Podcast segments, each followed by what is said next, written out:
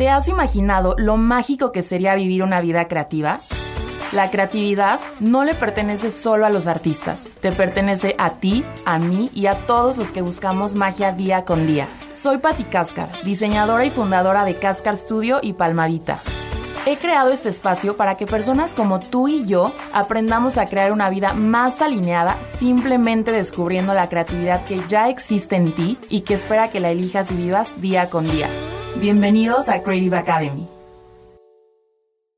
Hola a todos, ¿cómo están? Bienvenidos a otro martes de Creative Academy Podcast. Ya saben que amo este tipo de pláticas con ustedes y poder verlos cada 15 días los martes. El día de hoy estoy muy emocionada porque no tengo guion, no tengo preguntas, no tengo invitados, sino es una plática que justo sentí esta necesidad de compartirla y estoy muy segura que les va a servir y las va a y los va a hacer sentir como apoyados y con este soporte que a veces no sentimos al momento de emprender o al momento de atrevernos a dar algún paso, sea el paso que ese sea. Y justo estaba cenando con unas de mis mejores amigas, Andrea y Zaida, en la Ciudad de México hace como una semana o no me acuerdo cuándo, pero estábamos platicando, ellas están emprendiendo actualmente y me estaban como pidiendo consejos y preguntando temas sobre emprendimiento y tal, de algunas cosas que habían salido mal al momento de ellas emprender. Y pues tenían como esta angustia de es que me salió mal esto y aquí la cagué y aquí la regué y aquí saben como que tuve ciertas trabas y pues siento que pues fracasé de cierta manera. Y qué interesante fue ver la reacción de ellas al momento en que yo les conté la cantidad de veces que yo la cagué y que la he cagado y que la seguiré cagando por muchos años más y por muchas veces más. Y de verdad bien su cara como un, alivio, o sea, un alivio de sentir que no son las únicas, que es normal equivocarse, que es normal tener errores. Y justo eso me hizo sentir esta necesidad de poder compartirlo porque me di cuenta de la importancia de sentirnos acompañadas no solo en el momento de emprender y cuando tengas ventas y tal o atreverte a hacer algo distinto, sino sobre todo creo que es más importante sentir este acompañamiento en los momentos negativos, al, al, menos así lo veo yo, de saber que no eres la única que está teniendo errores, porque al final, digo, ya lo vamos a ver un poco más adelante, pero literal los errores lo único que hacen es ayudarnos a encontrar la manera de sí hacer algo y muchos nos te ayudan a llegar a un sí.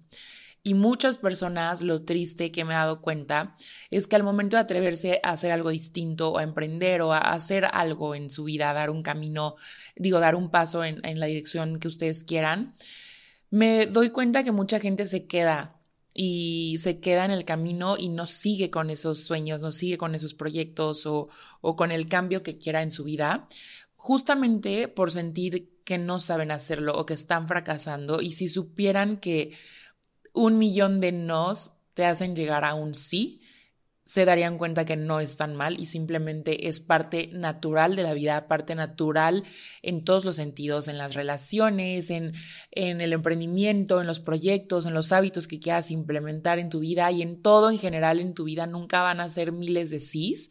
Siempre son muchos nos para poder llegar a un sí. Entonces, a veces olvidamos pues la importancia de entender esto y de saber que no eres el único que, que le pasan cosas pues negativas o trabas o problemas o, o fechas de entrega o etcétera. Entonces, este episodio es un episodio muy personal en el que tal cual les voy a contar muchas cosas que a mí me han salido mal y las cuales hacen que hoy tenga muchos sís que amo en mi vida y que gracias a poder sostener y poder pasar todos esos nos, hoy puedo vivir una realidad que me gusta mucho y que amo con todo mi ser. Entonces les quiero compartir esta parte vulnerable de lo que he vivido y quiero, bueno, quisiera ver las caras que ustedes tienen, así como las de mis amigas al momento de contarles estas historias y sentir un alivio, saber que no eres la única que le pasan este tipo de cosas. Así que espero que les sirva muchísimo este episodio y que se sientan acompañadas y acompañados de mí, aunque sea a la distancia. Así que bueno, vamos a empezar por cuando yo emprendí con las agendas. Yo eh, no me acuerdo, la verdad tenía como 20 años, 21 años. Y a mí mi papá me puso la primera inversión de, del primer tiraje de las agendas, que es una, un privilegio que nunca voy a, a dejar de agradecer y de justo como el tema de los privilegios, en mi caso, estoy rodeada de mucha gente que también cuenta con ellos. Y en mi caso creo que algo que me diferencia mucho es que los valoro demasiado, ¿saben? O sea, no los doy por hecho, no los doy por sentado. No sé, cosas como en la universidad jamás, bueno, yo no tenía beca, jamás reprobé ni, ni una sola materia. Las veces que mi papá podía mandarme intercambio o hacer cursos o hacer tal que él me los pagaba, era como me dedicaba muchísimo a estudiar, muchísimo a realmente aprovechar este privilegio y esta oportunidad que tenía. Y creo que eso es algo que me acuerdo perfecto que él me dijo en el aeropuerto una vez, que él iba a ver como qué tan bien respondía yo a estos privilegios que él me daba y a estas oportunidades que yo tenía que darme cuenta que no eran algo normal y que era accesible para pocas personas en el mundo y que él quería ver qué tan bien las aprovechaba y me acuerdo que eso me quedó mucho eh, grabado en la mente y nunca las he dejado desaprovechar. Entonces, si tienen la oportunidad de algo, no llámese al nivel que sea. O sea, hay gente que la oportunidad de su vida es que les den 10 millones de pesos para empezar a emprender o les pongan un negocio o les hereden un negocio o les den, no sé, puedes irte a vivir a Londres con tarjeta ilimitada. O sea, hay muchos tipos de, de oportunidades, tanto puede ser como el hecho de poder estudiar la secundaria, poder estudiar la preparatoria, una carrera o poder meterte a clases en las tardes o poder eh, tener acceso a internet o poder tener acceso a prácticas profesionales. O sea, al final las oportunidades quiero que entiendan que están en todos los niveles y en todas partes y en todo momento son accesibles para nosotros siempre y cuando nosotros podamos movernos, o sea, dar un primer paso, las oportunidades no te caen como, como del cielo, ¿no? Eso es como empezar por ahí. Bueno, este es otro, otro tema que quise como que decir, pero justo, bueno, yo te empecé con este tiraje eh, y dije, tengo esta oportunidad necesito eh, hacerlo bien, ¿sabe? Necesito hacerlo bien porque ahorita me está yendo mi papá y quiero que vea que no es un juego, que no es como que estoy jugando a las libretitas, que realmente quiero hacer algo grande de esto y quiero que obviamente me siga teniendo confianza y al final creo que ese soporte de él, en mi caso específico, me ha ayudado muchísimo, de mis papás, no solo económicamente, sino el soporte de creer en mí ha sido muy importante. Pero bueno, el punto es que al momento de yo mandar este tiraje de agendas, que en ese primer tiraje hice 500 agendas. Les estoy hablando, la primera agenda fue del 2017, era una agenda empastada, las primeras dos fueron empastadas y tenía un ojito rosita en medio, divino, súper minimal, decía 2017 en chiquito, divina, o sea, de verdad es de mis agendas favoritas. Y bueno, el punto es que yo me moría de miedo, amigos, o sea, tenía pavor porque les estoy hablando que eso fue en el 2017, todavía no existían literal la cantidad de herramientas que hoy existen para e-commerce, para hacer los envíos, para hacer los empaques, o sea, actualmente es algo que ya es muy visto y muy conocido el tema del e-commerce, en ese momento no yo no tenía como a una persona a quien podía ver como hacia arriba, de decir, no, pues ella lo está haciendo así y voy a tomar una referencia. No significa que yo abrí el mundo del e-commerce para nada, pero no tenía a la mano como gente que yo conociera a la que le pudiera preguntar, así de, güey, ¿cómo haces esto? ¿Cómo haces los envíos? ¿Cómo haces tal? Entonces, todo fue aprendizaje de una manera a putazos. O sea, literal, esa es la definición que perfectamente describe lo que viví, porque todo fue prueba y error todo me salió mal, muchas cosas me salieron mal, que si no hubiera vivido esas cosas, no hubiera hoy aprendido cómo sí hacerlo bien. Saben que hoy es algo que ya está tan impregnado en el estudio, en mi equipo, en cómo hago yo las cosas, que es algo que me en ese momento hubiera dado todo por hoy tener ese por tener el conocimiento que tengo hoy y eso ese conocimiento no existiría si no hubieran pasado todas las cosas malas que pasaron. Em, bueno, empecé con este tiraje, yo iba a Puebla todo el tiempo, mm, literal en la calle, hay una calle, yo creo que todas las ciudades tienen como esta calle como donde están en el centro de miles de imprentas y cosas como de impresión en general. Y yo iba buscando proveedores o sea, todo el tiempo, obviamente me veían de 21 años, nadie me tomaba en serio, como que decían, ay, esta niña va a hacer stickers o alguna estupidez, o sea, ya luego hablaremos de, del tema de la discriminación cuando eres mujer y em, emprendes o eres empresaria desde el inicio, o sea, tanto eres chica o eres grande, de verdad, este tipo de discriminación siempre pasa, pero bueno, ese, ese será otro tema, como que nadie me tomaba en serio y era como yo rogarles a los proveedores y no me contestaban y no me cotizaban, yo habían miles de cosas que no sabía, o sea, yo no sabía sacar costos, no sabía cuánto me debía de costar el producto, cuánto le debía subir, cómo desglosar mis gastos fijos, mis gastos variables, o sea, era todo nuevo para mí, o sea, era completamente nuevo, pero yo estaba muy dispuesta y decidida a, saber y aprender cómo hacerlo.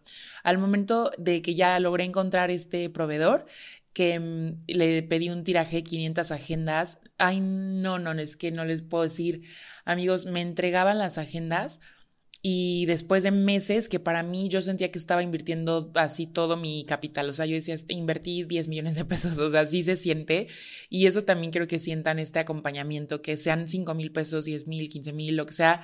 Todos tenemos este miedo detrás y es un pavor que te puede paralizar para no dar ese primer paso. Pero sí les, les recomiendo darlo, o sea, al nivel de riesgo que cada quien pueda tener y sostener, tomar ese riesgo, ¿no? O sea, igual y no les voy a decir vendan su casa y, e inviertan todo, pero sí al nivel que puedan, siendo como pues un poco lógicos de decir, ok, esto es lo que puedo eh, er, poner en riesgo y esto no, ¿no? Entonces, bueno, ya después de no sé cuántos, o sea, mes y medio que me entregan los productos para empezar, yo, a mí me habían dicho una fecha, es algo que aprendí a madrazos también, es como todos los proveedores te dicen una fecha y bueno, ahora yo le aumento dos semanas o hasta un mes. O sea, eso es algo que aprendí da la mala, a la mala también, o sea, los proveedores, la gente en México, la gente en México en general es muy, em, no siempre, pero la mayoría de las personas con las que yo he trabajado son muy impuntuales, no tan serias, no tan formales en el sentido de entregas y de, y de ciertas cosas. Para mí era como acá, ok, si me hice dos semanas, pues son dos semanas. Pues no, fueron cuatro, fueron cinco, fueron seis. Todo aumentaba de tiempo, siempre me salían como, ay, híjole, es que esto no estaba contemplado y entonces ya subió el costo. Y híjole, es que esto se me descompuso la máquina. Híjole, es que subió el papel de China o sea, el papel lo, traen de China y subió porque la gasolina y porque el no sé qué madres, y yo, ¿qué tiene que ver la gasolina con el papel? O sea, ya saben, o sea, literal era muy, pues, inocente y cosas que hoy entiendo demasiadas cosas que antes era como, pues, estar como en mi burbujita y todo ese aprendizaje es gracias a experimentarlo por cuenta propia, ¿no? Total, me dan las agendas después de miles de meses. Yo no tenía absolutamente a nadie de equipo. Yo estaba en mi mesa de, de Sams en mi cuarto con Lolita, que es la persona que trabaja en nuestra casa, que ahora trabaja conmigo y de hecho está aquí abajo. este desde hace miles de años y ella es súper creativa y le encanta hacer manualidades y tal y siempre como que ahí veía pues que yo era diseñadora y me la vivía. Antes yo hacía libretas a mano o sea yo cortaba los cartones les pegaba las este las portadas con un papel como fotográfico pero de adhesivo y las iba forrando y las mandaba engargolar y híjole era una manualidad eh, que no se imaginan y todo fue por un proyecto de la uni, que hay un maestro que cambió mi vida, no tanto porque no me acuerdo cómo se llama, pero se los juro que sí cambió mi vida. Oscar, me acaba de llegar. Oscar, quién sabe, alguien sí sabe por ahí, dígamelo.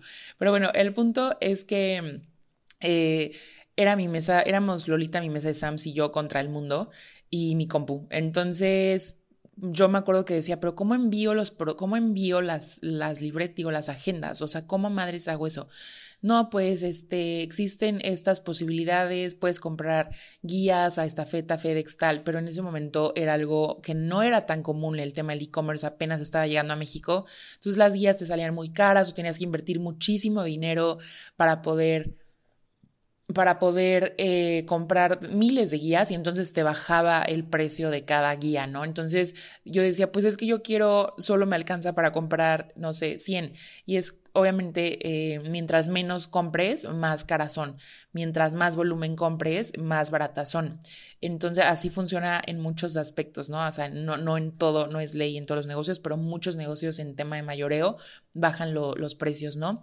Y el punto es que yo era como, no, pues no me alcanza para eso. Y yo buscaba como opciones y opciones, opciones, o sea, era todo el tiempo, no tenía quien preguntarle y era buscar, preguntar, cotizar y bueno, Total, me llegan las, las 20 mil cajas de, de agendas, yo manejaba sola a Puebla, me las traía y como no podía traerlas todas, pues ya hacía como cuatro viajes para traer de lo que cabía en mi coche desde entonces las agendas, yo eh, soy de Tehuacán, acuérdense, entonces era como hora y media, dos de viaje y iba, regresaba, iba, regresaba en varios días, obviamente. Total, empecé como a empacarlas con, con Lolita, todo, o sea, amigos, le ganaba un porcentaje mínimo, no mínimo, pero Vaya, o sea, no porque no sabía. Yo compraba el papel con el que envolvía estas agendas en Office Depot. Obviamente eso es algo que no puedes hacer, o sea, me salía, ni siquiera sacaba los, no, no costeaba yo, o sea, no sacaba los costos de cuánto me, me, costaba cada rollito de papel, porque era un rollito de papel especial para Navidad, entonces era súper caro, o sea, era dorado, precioso, divino, que se doblaba delicioso, pero en general era un papel que no, obviamente no es para mayoreo, o sea, no me, o sea, saben, me salía muy caro, porque me alcanzaba para forrar, no sé, cinco agendas, tenía que comprar miles de rollitos, o sea, una locura pero eran cosas que yo no iba eh, contemplando hasta que decía, ¿y cómo la envuelvo? Y la caja no sé qué. Y obviamente las cajas yo las personalizaba.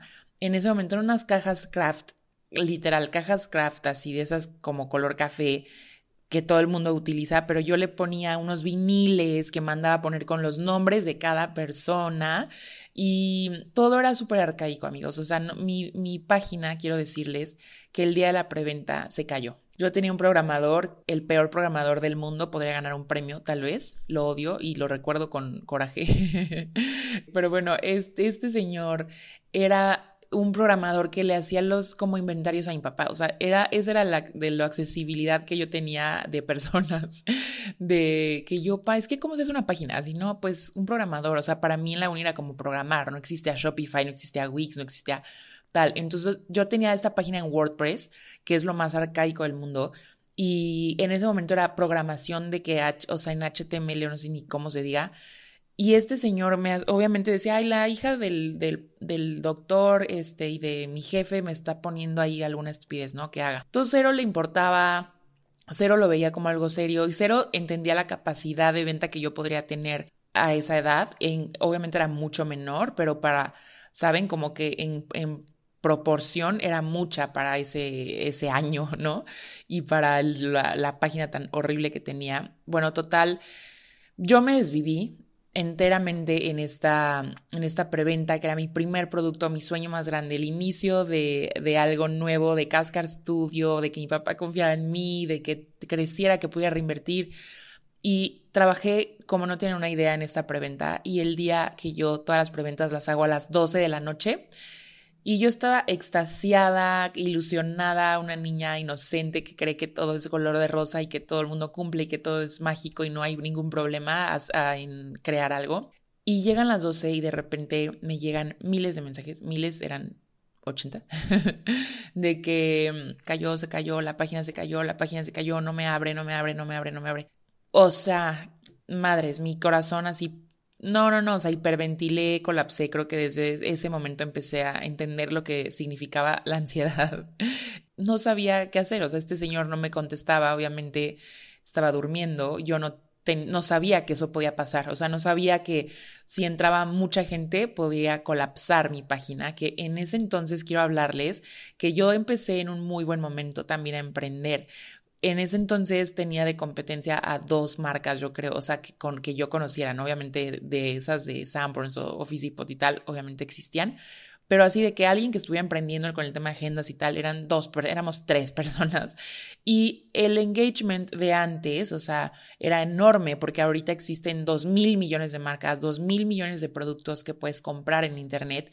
Y en ese entonces la gente que vendía cosas en Internet éramos muy pocas. Entonces era el inicio del e-commerce este, en tema de emprendimiento en México, de emprendedores, pues. Y entonces eh, tenías mucho más engagement. Si yo tenía diez mil seguidores, me compraba mucho muchísima gente en comparación a ahorita, ¿no? O sea, tienes el 70 veces más de seguidores, pero esa gente que te puede comprar tiene dos millones de opciones de cosas que comprar, no solo en agenda, sino en general. O sea, hay tantos emprendimientos que es, ok, si tengo mil pesos, tengo dos millones de opciones en qué gastarlo, ¿no? Entonces antes, pues sí, era un fanatismo como mucho más grande porque éramos muy pocas las personas que estábamos como entrando en e-commerce Y bueno, el punto es que se cayó la página porque entró mucha gente al mismo tiempo. O sea, ahora sí que lo hice tan bien para ese momento que mi página colapsó porque no sostenía tanto tráfico. Y fue horrible. Lloré toda la noche no sabía qué hacer, no sabía quién preguntarle. Obviamente yo iba con mi papá y yo, papá, es que me pasó esto y el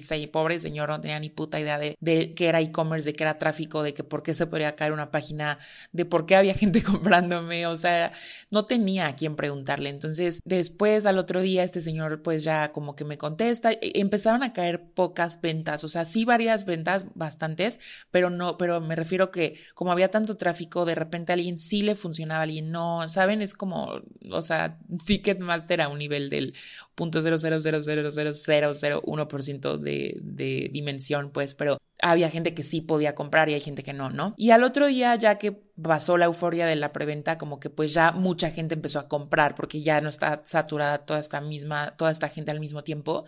Y bueno, el punto es que ya, se logró, el señor este me dijo, sí, lo voy a arreglar, lo arreglaba y nunca, amigos, dos años de mi vida viví así con él que en las preventas siempre se caía la página, siempre se caía la página. O sea, el momento de la preventa, que era lo que yo más quería y más anhelaba y el momento más esperado era como una experiencia mala en vez de algo bueno. Entonces yo decía, ya, mi primer intento fracasó, ya quedé mal con la gente que, que, que confió en mí, que iba a comprar y ahora ya les di un mal servicio, una mala experiencia porque me escribían y tal. Y saben, como que en mi cabeza era como, güey, ya la cagué, o sea, ya nunca más nadie va a querer comprarme ni confiar en mí ni tal. O sea, todos estos pensamientos que nos pasan y que estoy segura que a ustedes también les pasan al momento que algo sale mal, ¿no?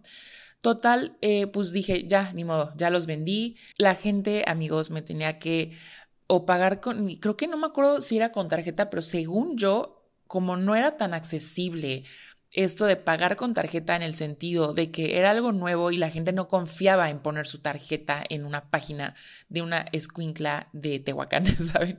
Entonces era como eh, depósito en Oxo. Todos eran depósitos en Oxo o en el banco. Entonces me mandaban los las fotos de los depósitos por mail, por DM, por tal, y yo tenía que ir haciendo match entre mi libreta, amigos, yo hacía las cosas en libreta. Eh, no tenía Excel, no, no sabía usar Excel, todo lo hacía en libreta, así de que fulanita de tal de no sé qué, de Veracruz, este, su dirección a mano, llamando depósito y luego imprimía las fotos de los depósitos y las pegaba. Híjole, era una arcaicada, no sé, no existe esa palabra, pero era muy arcaico todo el proceso y la verdad es que me acuerdo y me doy ternura, o sea, como que siempre solo quiero que sepan que cuando el momento en que todo sale mal y estás como que de una manera tan arcaica, no sabiendo qué pedo con nada, eh, después, si sigues, te va a dar mucha ternura como a mí y vas a estar orgullosa y orgulloso de haber seguido.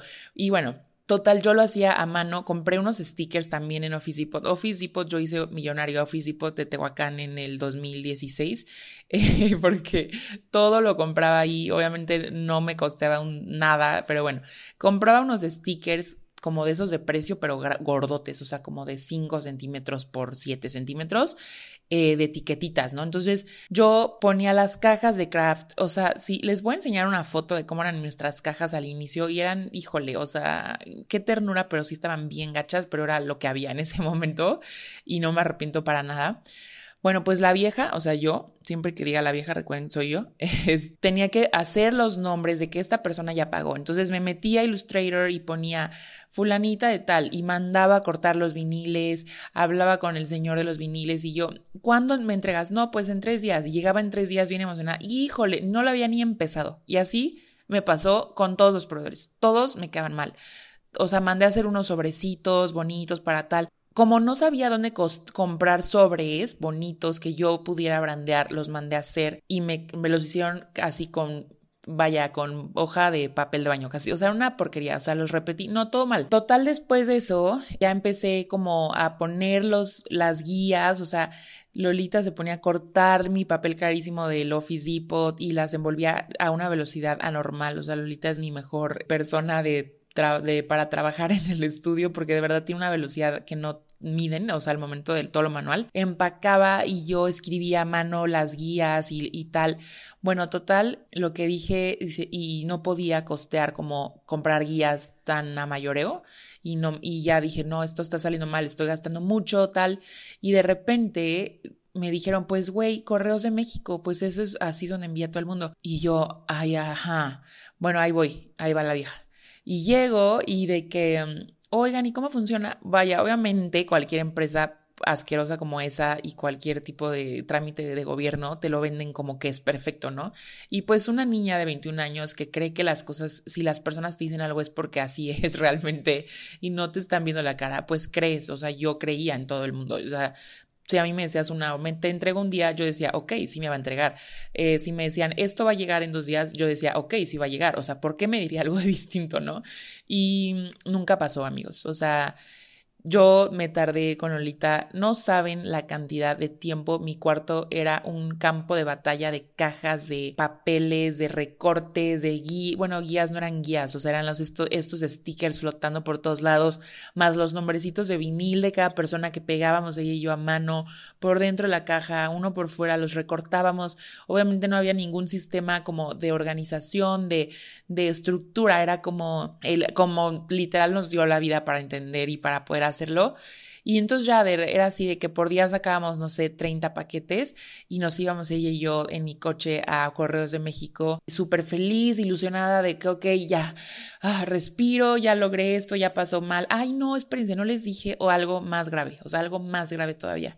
Cuando empiezan a llegar las agendas, de repente yo veo que, ay, qué hermosa, que quedaron hermosas, tal, y las revisaba y en eso era así de, güey, una hoja volteada. O sea, de que literalmente al revés. De repente ponían, me empecé a ver las agendas y era así, febrero, mayo, diciembre, todo mal, o sea, estaban mal hechas como que al momento de, de, armarlas y de forrarlas y de coserlas y tal, las agendas se hacen como manualmente, o sea, se imprimen tal, pero el proceso de ya armado es algo manual, o sea, entonces de repente obviamente se les iba alguna hoja o algún error y entonces ya se volteaba, o sea, hojas al revés, meses distintos y yo otra vez, o sea, no, amigos, era una tras otra, tras otra, tras otra. Y yo decía, ya lo vendí, ya no puedo quedar mal, o sea, ya la o sea, ya me metí en esto. De verdad, yo creo que si no hubiera vendido ya los productos, no sé si hubiera tirado la toalla. La verdad, no creo por, por cómo soy pero híjole, si me hubiera, algo hubiera pasado muy malo. si me hubiera deprimido, si, si me hubiera tardado en decir, güey, ya la cagué, esto me salió mal, ya no lo vuelvo a hacer, al menos en dos años. O me hubiera tomado mucho tiempo volver a tomar como esa confianza en decir, vamos a intentarlo otra vez. Entonces, eso me ayudó muchísimo al inicio, o sea, que esto ya estaba vendido y ya no había manera de, yo dije, güey, ya, porque gracias a Dios me fue muy bien y vendí muchísimo, entonces era como, wow, recuperé en una hora todo lo que invertí y todo lo que, y con ganancias y utilidades y ya me alcanza ahora sí para las guías, para después y tal.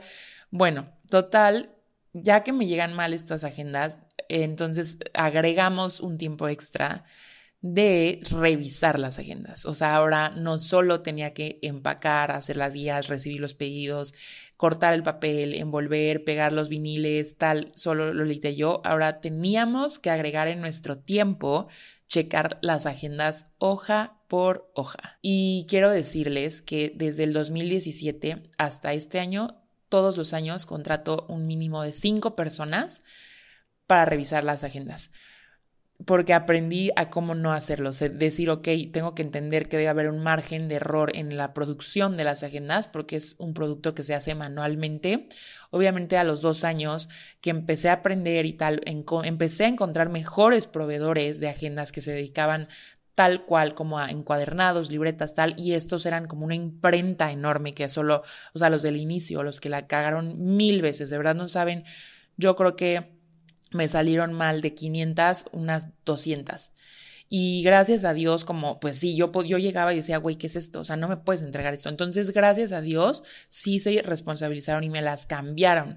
Pero entonces yo tuve que agregar más tiempo de, de revisarlas y yo había dicho una fecha y me quedó mal el del vinil y me quedó mal el del no sé qué y del de los sobres y el de las cajas y el de y las guías no me daba cuenta de la chinga que iba a hacer yo hacerlas manualmente porque no era un sistema actualmente hoy tenemos un sistema que tal cual ustedes meten su pedido y las guías se imprimen en auto, o solas no tenemos que poner la guía no saben o sea es un sistema automatizado que no tiene punto de comparación a cómo fue ese inicio.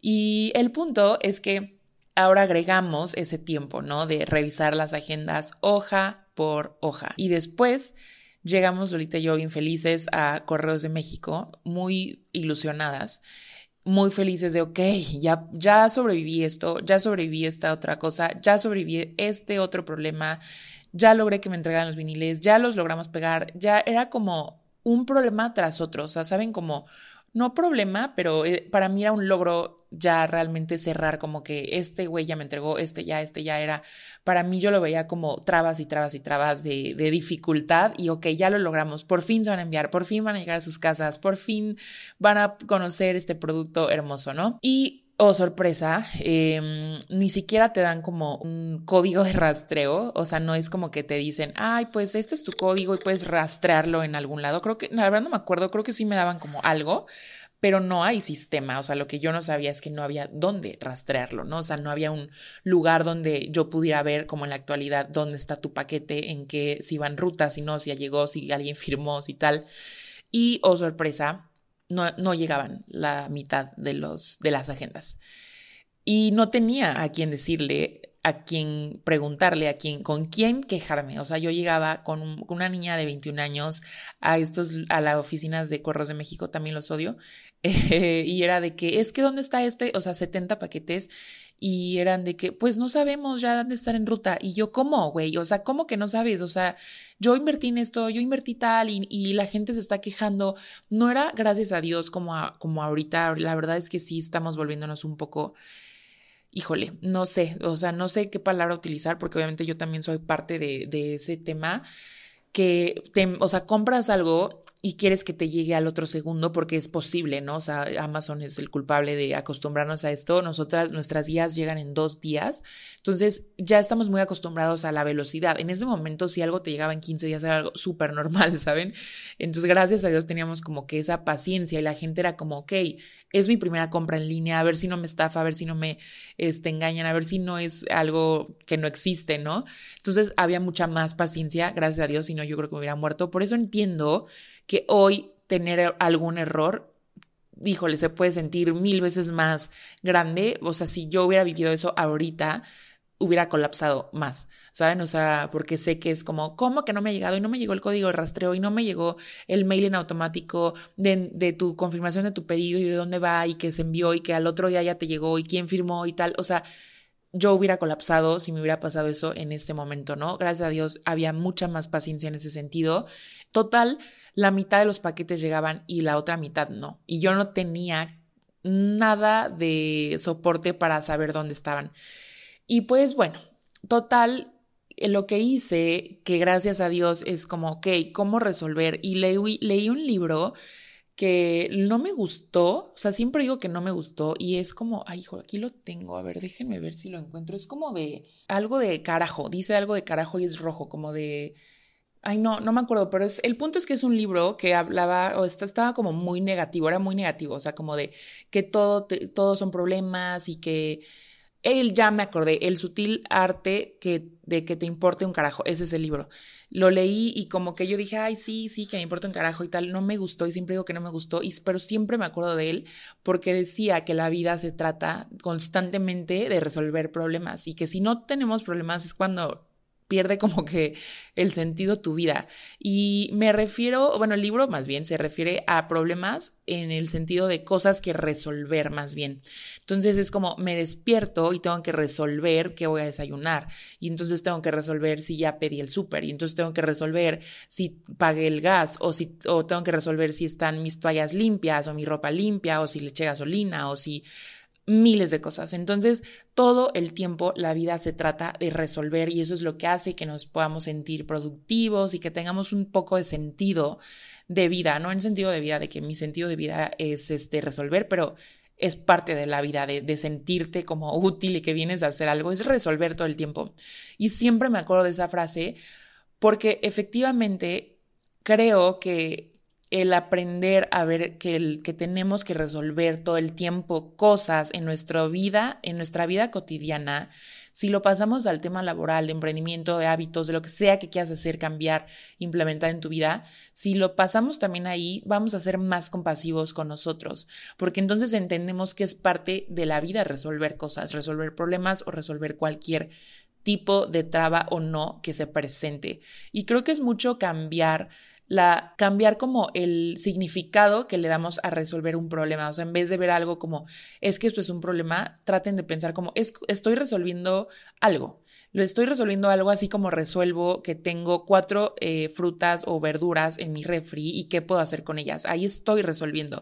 Y ese es el tema que está conectado con la creatividad y con lo que siempre les digo en mi podcast, que el tema de, de vivir una vida creativa se trata mucho de aprender a resolver cosas y todo el tiempo usar nuestra creatividad para resolver mejor. Eso es el punto de la vida, en mi, en mi punto de vista, en este sentido aprender literal a resolver con creatividad todo lo que se nos presente. Entonces, en ese momento, gracias a Dios, como íbamos enviando de a poquitas, porque no teníamos estos sistemas, éramos ella y yo contra el mundo, em, de enviar miles por día, eran como 20 por día. Entonces, como al cuarto, quinto día, yo me empecé a dar cuenta que algo estaba raro, no tenía cómo rastrearlo, etcétera. Pasó una semana, me esperé a hacer los últimos envíos, o sea, como que una semana me dediqué a empacar, empacar, empacar y no enviar para ver qué tal pasaban las cosas. Entonces, dentro de todo, es como activar esta creatividad en tu cabeza, decir, no me voy a arriesgar tanto porque no sé realmente qué va a pasar, si van a llegar, si no, si tal, no tengo cómo rastrearlo, pero ok, mandemos unas, ¿no? Y veamos qué pasa. Y cuando ya empecé a generar toda esta... Eh, pues ganancia de todas las agendas que vendimos, que les repito, nos fue muy, muy bien. Y para mí era como, no puedo creer que tenga esta cantidad de dinero este, en mi cuenta. Ahí entonces fue cuando dije, ok, vamos a resolver el tema de las guías. ¿Y cómo lo vamos a resolver? Pues comprando, que ahora sí ya tengo dinero para poder comprar las guías. Y entonces así fue como conocí a esta feta. Esta feta, a ver, yo ya los conocía, pero coticé en FedEx, en, en varias, ¿no? Y, y esa fue los, los, que me dieron mejor precio, la verdad. Creo que este chavo, eh, quiero que sepan que soy muy mala para acordarme nombres o de caras o de lo que sea.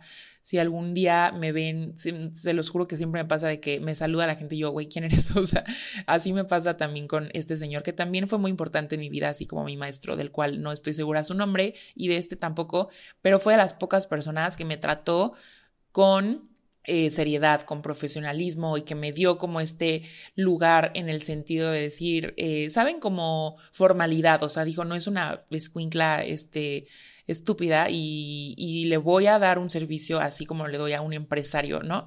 Y él fue de las personas que, que fue también clave, importante. Y, y ahí también, qué bonito pensar, amigos, que en el lugar en el que ustedes estén, del, del lado del que ustedes estén, cómo neta ser amable y de hacer bien tu trabajo le puede cambiar la vida a alguien. De verdad, o sea, es mágico cómo pensar que un vendedor de, de esta feta me pudo haber ayudado a darme confianza y darme un alivio a una niña que hoy tiene una empresa hermosa y que ya es una empresaria, ¿no? O sea, algo tan simple como dar un buen servicio le puede cambiar la vida a alguien. Entonces, si están del lado que sea, siempre hay que ser amable, siempre hay que ser empáticos y siempre hay que tratar a la gente con saben, con amor, con respeto, con, con todo. O sea, por ejemplo, ahorita que es un tema aparte, pero por ejemplo, con las chavas de, de mi nuevo negocio de Beirena, que es de uñas y nail and coffee bar, siempre les digo como a las personas más tímidas, a las personas como que vean como que pues más pequeñas en edad o que vean que son tímidas y tal, trátenlas 70 veces mejor. O sea, traten a todo el mundo bien, pero con la gente que a veces está como que luchando y tratando de salir de cierta manera en cualquier aspecto de su vida, es como tú quiero que seas esa persona que la, que la impulse, que haga que la pase bien, que tenga confianza en ella misma o que crea que su idea es válida o que crea que eh, su proyecto es válido, es importante, etcétera. Les estoy hablando, obviamente, esto es lo que les dije a las niñas de las uñas, bueno, no esto, pero el punto es que lo que sea en donde estén, traten de siempre validar bien a la gente, dar este servicio respetuosamente, amorosamente, porque nunca sabes lo que está viviendo esa persona por detrás y lo que puede crecer también, ¿no? Entonces, bueno, este señor, me acordaré su nombre, van a ver, pero bueno, él me trató con mucha con mucho respeto y formalidad y fue ahí donde empecé a comprar guías. Entonces fue otro alivio, ¿saben? O sea, fueron tres meses de cómo yo creía que iban a ser las cosas y cómo se iban a sentir todos estos éxitos y todo esto que yo en mi cabeza imaginé miles de veces de lo bien que se iba a sentir, más bien todos estos tres meses se volvieron como un alivio constante de resolver una cosa, de es que tuve este problema y era, ah, qué alivio.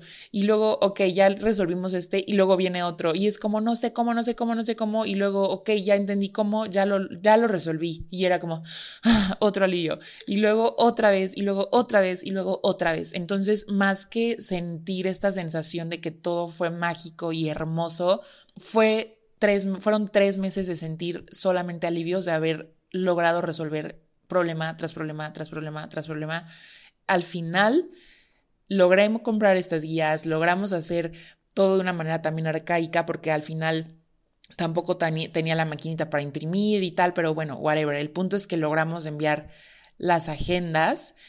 Y entonces, después de tres meses o cuatro, no me acuerdo cuándo, ya es donde empezó la parte que siempre soñé que es la parte de ver a la gente. La verdad ni me acuerdo, no, yo creo que sí existían ya los stories en ese entonces, alguien corríjame, la verdad ni me acuerdo, tengo memoria de Dory, recuérdenlo.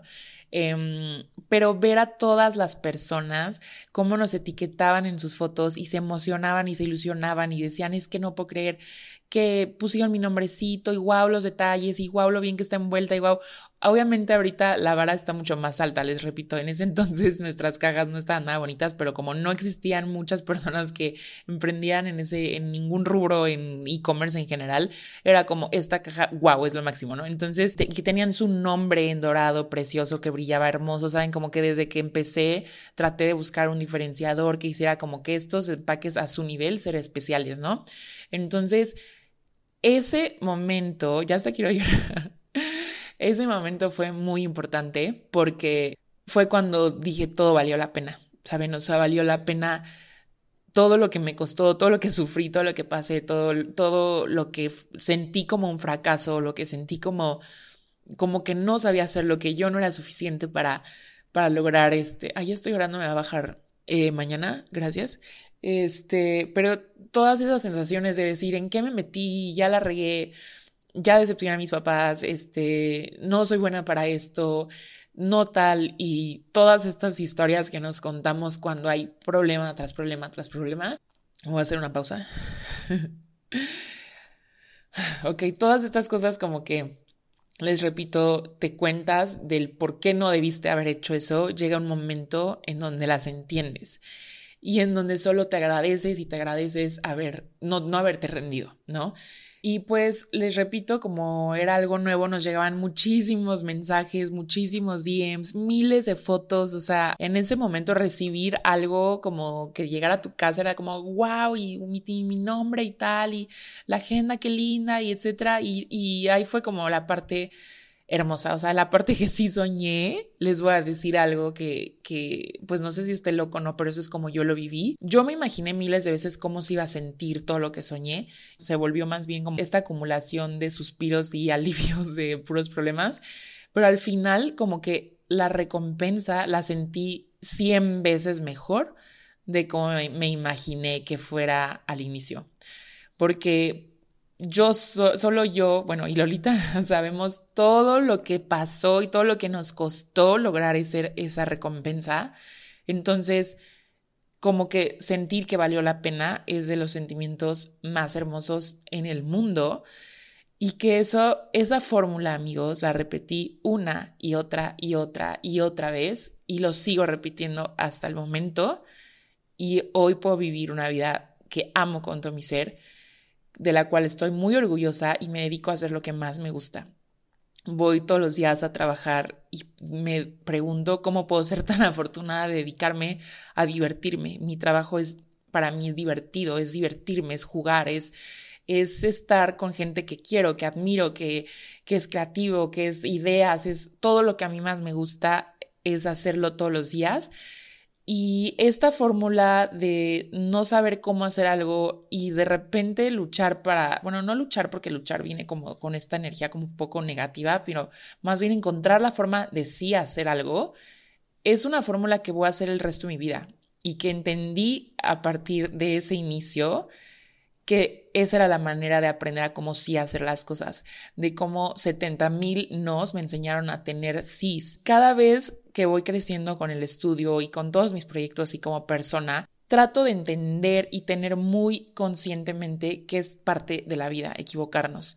Y, no, ni siquiera lo veo como equivocarnos. Yo siempre les he dicho que la, que la palabra como equivocarse y los errores y tal, para mí no es realmente eso, más bien es aprender cómo sí hacerlo. Para mí como más que ver un error, lo veo como estoy solo aprendiendo cómo no hacerlo. Más que ya la cagué soy una estúpida y tal. Es, ok, esto así no se hace. Con eh, Correos de México no voy a enviar. con este, con Office Depot no voy a comprar este, mis productos para envolver, ¿no? Em, con este proveedor tengo que pedirle 20 días antes la fecha de entrega porque me va a quedar mal. Entonces, más que decir la cagué con el programador, la cagué con esto, la cagué con esto, la cagué con esto, la cagué con esto, es aquí no, aquí no, aquí no, aquí no, aquí sí. Entonces, ese sí, amigos, va a llegar. Solo es lo único que les quiero decir y la verdad es que quería contarles como esta experiencia tan personal y que hasta estoy llorando, porque de verdad como que me acuerdo lo sola que te sientes y lo mal que te sientes, maldita sea, me va a bajar y estoy insoportablemente sensible, pero bueno, lo mal que te sientes al creer que, que la cagaste, o sea, es horrible, o sea, es un sentimiento de, soledad extremo que, por ejemplo, yo me acuerdo que le decía a mi papá, es que papá tal, tal, y pues no entendía nada o sea, me daba de que le voy a hablar a este, mi amigo, no sé qué, yo, pues que eh, no, no estás entendiendo mi negocio, o sea, obviamente no tenía como a quién pedirle ayuda y se siente horrible estar como que sentir que estás sola y que se cae el mundo en tus hombros y que no supiste hacerlo y que no debiste hacerlo y que no debiste invertir y tal, es un sentimiento muy feo y lo recuerdo y me da mucho orgullo haber pasado como que esa línea y poder haberme permitido vivir la parte que sí soñé, que la de la recompensa. Y eso, les repito, simplemente fue repetir esa fórmula y entender que esa fórmula es repetirla el resto de mi vida si quiero crear cosas nuevas, si quiero mantenerme con la misma fórmula que ya sé que me funcionó, se va a repetir y va a funcionar y va a funcionar, pero recuerden que la vida siempre se trata de evolucionar. Algo que nosotras nos funcionaba en ese momento, o sea, cuando aprendí a hacerlo bien, al siguiente año me pasaron otras 20 cosas distintas, ¿no? Eh, que ya resolví, que las guías no, que esto no, que esto no, que esto no, esto sí, esto sí, esto sí. Ok, perfecto, estamos listas. Y el siguiente año era como, híjole, pero ahora creciste el, equipo y, y, ahora ya tienes un espacio físico y ahora tienes que pagar luz y ahora tienes que tal y ahora tienes que tal. Y entonces se agregan más cosas por resolver que no sabes resolver. Y entonces, ¿cuál es la fórmula? Volver a intentar todos estos nos para saber cómo sí. Entonces ya está impregnado en mí todo lo que aprendí del primer año y ahora el segundo yo voy lista y ahora vienen nuevas cosas que tengo que aprender si quiero crecer. Y entonces, ok, al tercer año ya tengo el aprendizaje del primer año, del segundo año, del tercero, del cuarto, del quinto, del sexto. Hoy llevamos siete años, seis años. Ay, no, es que mi memoria está grave. Eh, con el estudio y hay tantas cosas que hoy, por ejemplo, estas amigas que todo empezó y, grabé este episodio gracias a ellas, no lo saben, se los diré próximamente, fue porque me preguntaban cosas que para mí eran tan obvias, que no, no es que las menospreciara ni mucho menos, más bien me di cuenta cómo hoy tengo todo este conocimiento por todos estos años de aprender cómo no hacerlo y que hoy alguien que me pregunta, yo te puedo decir, esto no lo hagas, esto sí, esto no, esto sí, esto no, porque este proveedor no te funciona, estas guías no te van a funcionar, este, esta caja no te va a sostener bien el producto, te va a llegar roto, te va a llegar tal. Todo gracias a poder permitirme experimentarlo y a poder probarlo y a poder arriesgarme a realmente hacer algo distinto. Y siempre tenemos que evolucionar. Nosotras ahorita no estamos haciendo la misma fórmula que hicimos ni el primero, ni el segundo, ni el tercero, siempre vamos cambiándola para poder evolucionar porque ah, también esa es otra cosa. Ahorita que ya hay muchísimas marcas, muchísimos proyectos, pues obviamente la velocidad a la que debes de crecer, no hablo en ventas, no hablo en tal, sino en actualizarte, pues es mayor. Entonces, evolucionar es parte de la vida y de eso evolucionar solo te lo va a dar el aprendizaje y el aprendizaje solo te lo va a dar intentarlo. Entonces, esto es lo que les quería contar, les quería compartir esta parte como vulnerable de lo que viví y de las miles de veces que me he equivocado. Si yo pudiera grabar todas las veces que me han pasado todos estos aprendizajes, me tardaría cinco días de grabar sin parar. Entonces solo hice este episodio para que se sintieran acompañados y acompañadas y que sepan que realmente todas estas trabas solo te están enseñando a cómo sí hacer las cosas y que justamente te permitas vivir el otro lado de la parte de la recompensa y de la parte que siempre soñaste, cómo se sentiría, se va a sentir mucho mejor. Así que pues gracias por escucharme, espero que les haya servido este episodio, se los grabé con todo mi corazón, no hay guion, no hay nada, simplemente fue abrir mi corazoncito hacia ustedes y espero que los haga sentir acompañados y que se animen a dar ese paso. Así que muchas gracias, espero que les haya gustado y nos vemos en dos martes.